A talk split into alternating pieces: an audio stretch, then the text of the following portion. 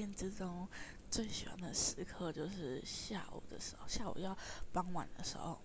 因为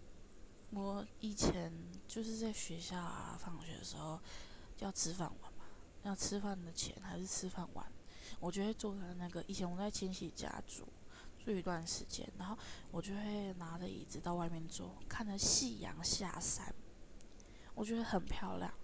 因为我觉得那个好像就是跟我讲。今天要过喽，然后今天今天有什么特特别的开心啊，或者是有什么愉快的回忆这样子，就是我很喜欢。但 有有人就有人跟我说你这样很像老人，